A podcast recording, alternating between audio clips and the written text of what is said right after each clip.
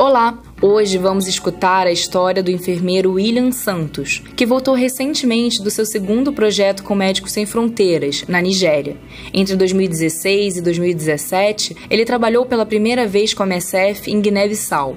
William fala sobre a sua experiência prévia no Brasil com cuidado de idosos e a diferença de trabalhar na área de pediatria nos projetos de MSF.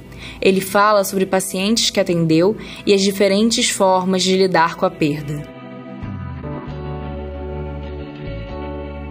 Basicamente, eu cuidei de uma casa de idosos, né, junto com uma amiga, e a minha experiência maior é na área acadêmica e em uma UTI adulta.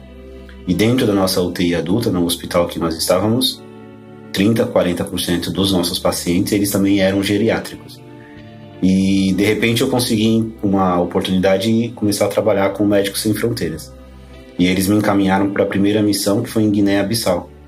E nessa missão o projeto, o foco do projeto dos Médicos Sem Fronteiras era trabalhar com pediatria, neonatologia e dar um suporte à resposta de malária, né, ao surto de malária. Então, quando eu cheguei lá, eu, eu tive uma, um apoio dos meus colegas para poder aprender é, os protocolos voltados para a pediatria. Mas a realidade era totalmente diferente da minha experiência anterior. Todas as técnicas de manobras, quantidades de medicações são diferentes. E o impacto também diante da morte é uma coisa bem diferente. O geriátrico você até está se preparando para aceitar. Agora, quando você vê uma criança que fica nove meses na barriga da mãe, depois fica uma semana na sua mão ali, no, no, na sua unidade de terapia intensiva, e aí ela vem a falecer por complicações é, clínicas, né? Então é diferente o impacto, o impacto é bem forte. Em Guiné-Bissau, nós tivemos uma, um caso de uma criança de 12 anos. E essa criança, ela ficou com a gente durante um período recebendo tratamento e apresentou uma parada cardiorrespiratória. Então, é, eu e mais uma profissional de nível internacional, que era uma médica, pediatra, e nós dois fomos junto com a equipe dos nacionais, que são os profissionais da região de Guiné-Bissau. E nós ficamos ali tentando reanimar esse paciente, essa criança de 12 anos. Era um menino e antes dele ter a parada cardiorrespiratória, estava sempre se comunicando com a gente, tentando rir, né, pelas condições clínicas dele, mas ele ria bastante. Então nós tivemos uma ligação. Diante da parada cardiorrespiratória, geralmente nós ficamos 30 minutos a 35 minutos. Com ele, a equipe nacional sentiu, então tentou a mais, né, se esforçou a mais. E nós ficamos por duas horas tentando.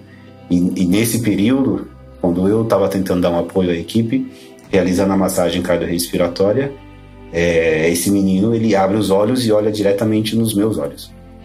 E eu acabo me, me vinculando a esse olhar dele, mas logo em seguida ele para novamente e não volta mais. Então ele, ele entrou ao, ele foi ao óbito, né? Ao óbito. E nesse momento eu, eu senti a ausência desse menino e eu queria chorar. É, foi muito forte para mim a reação. Só que eu não quis chorar na frente dos meus colegas que estavam trabalhando ali na, no momento. Então eu saí da sala. E aí um médico, que é um médico de Guiné-Bissau, ele percebeu e ele foi até onde eu estava e me disse: William, é normal chorar. Vocês também são seres humanos. Não é porque vocês são profissionais internacionais aqui no nosso país que vocês não podem chorar. E eu disse a ele: não eu estou bem, né? Eu não, não quero chorar. Ele falou, não, você pode chorar, porque os seus olhos demonstram isso, né? Só que eu não chorei, fui para casa. E eu fui diretamente ao encontro de uma colega, que também é uma colega brasileira, por coincidência, e ela era administradora do projeto. Então ela estava conversando com os pais dela por telefone. Eu simplesmente entrei no, no quarto dela, sentei na cadeira e comecei a chorar. Então ela também não soube o que fazer, porque eu simplesmente entrei e comecei a chorar e, chorei muito, na verdade. E aí ela teve que desligar a comunicação com a família dela e tentou me ajudar. E aí eu expliquei para ela o que estava passando e ela tentou me, me ajudar. Mas hoje já se passaram dois anos e eu quando conto essa história eu ainda ainda sinto um pouco do, do que aconteceu na época, né? Porque eu visualizo a cena e eu vejo o menino me olhando novamente, né? Então eu acabo me emocionando um pouquinho. Essa é uma experiência eu diria que foi uma experiência é, forte, mas que também me trouxe aprendizagens, né? Gostou da história do William? Acompanhe o relato dos nossos profissionais no podcast Em Outros Cantos.